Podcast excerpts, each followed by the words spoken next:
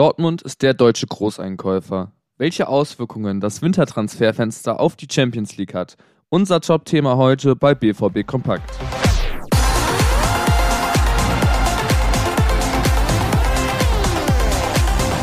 Mit dem Ende des Deadline Days kommen weitere Details ans Licht. Außerdem wirft eine drastische Fanaktion Schatten auf den BVB. Zudem werfen wir einen Blick auf die Vorbereitung gegen den SC Freiburg am Samstag. Diese und weitere Themen jetzt bei BVB Kompakt. Mein Name ist Leon Isenberg. Guten Morgen.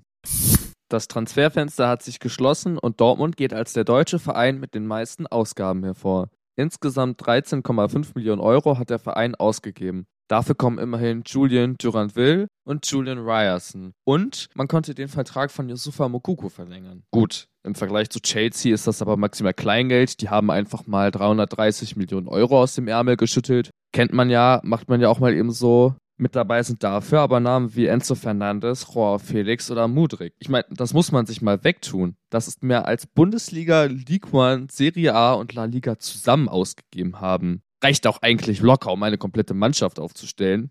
Gut, bei Chelsea waren es halt eben nur acht. Den kommenden Champions League Achtelfinalgegner des BVB stellt das aber wiederum vor Probleme. Gut, ich meine natürlich nicht finanzieller Natur, Geld haben die genug, aber die Regeln der UEFA erfüllen tatsächlich mal ihren Zweck und sorgen für Financial Fairplay. Denn ab dem Achtelfinale dürfen maximal drei spielberechtigte Spieler nachgemeldet werden. Frist ist der 2. Februar. Chelsea muss also tatsächlich noch bis heute Abend schon festgelegt haben, welche drei neuen Spieler überhaupt potenziell gegen Dortmund spielen dürften. Geld spielt doch keine Rolle, kritisiert Sportdirektor Sebastian Kehl zu Recht, wie ich finde. Wir müssen unser Geld hier auf eine andere Art und Weise verdienen. Daher sind wir auch nicht in der Lage, solche Transfers umzusetzen. Gut, und ich meine, wenn man die schlechte Verfassung von Chelsea ausnutzen kann, kann man aus der Situation auch Profit schlagen und vielleicht sogar gegen den Club gewinnen.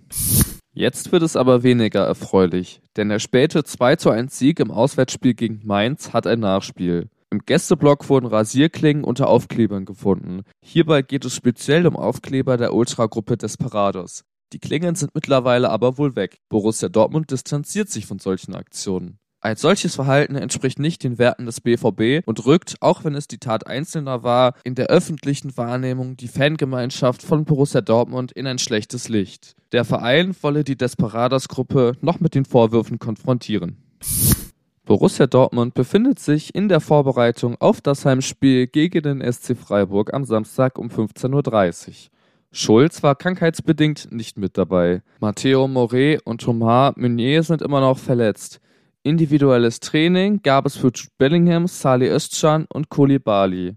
Julian Ryerson und Emre Can beendeten das Training überraschend vorzeitig. Eine Sonderschicht gab es für die Bankdrücker des Leverkusen-Spiels. Darunter waren unter anderem Yusufa Mokuku und Marco Reus. Wer gegen Freiburg spielen kann und wer verletzt ist, wird sich noch zeigen. Dazu sollte man am besten die heutige Pressekonferenz mit Trainer Edin Terzic um 12.30 Uhr abwarten. Wie immer gibt es dazu von uns auch ein Update bei BVB Kompakt. Fest steht aber schon jetzt, Sali Özcan kann aufgrund der fünften gelben Karte aus dem Leverkusen-Spiel nicht gegen Freiburg am Wochenende spielen.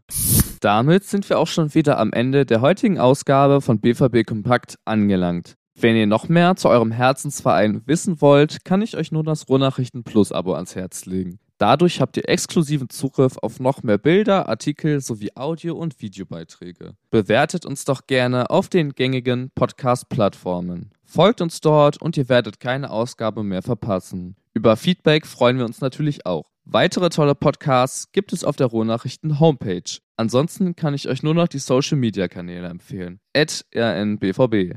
Euch einen angenehmen Tag und bis zur nächsten Ausgabe von BVB Kompakt.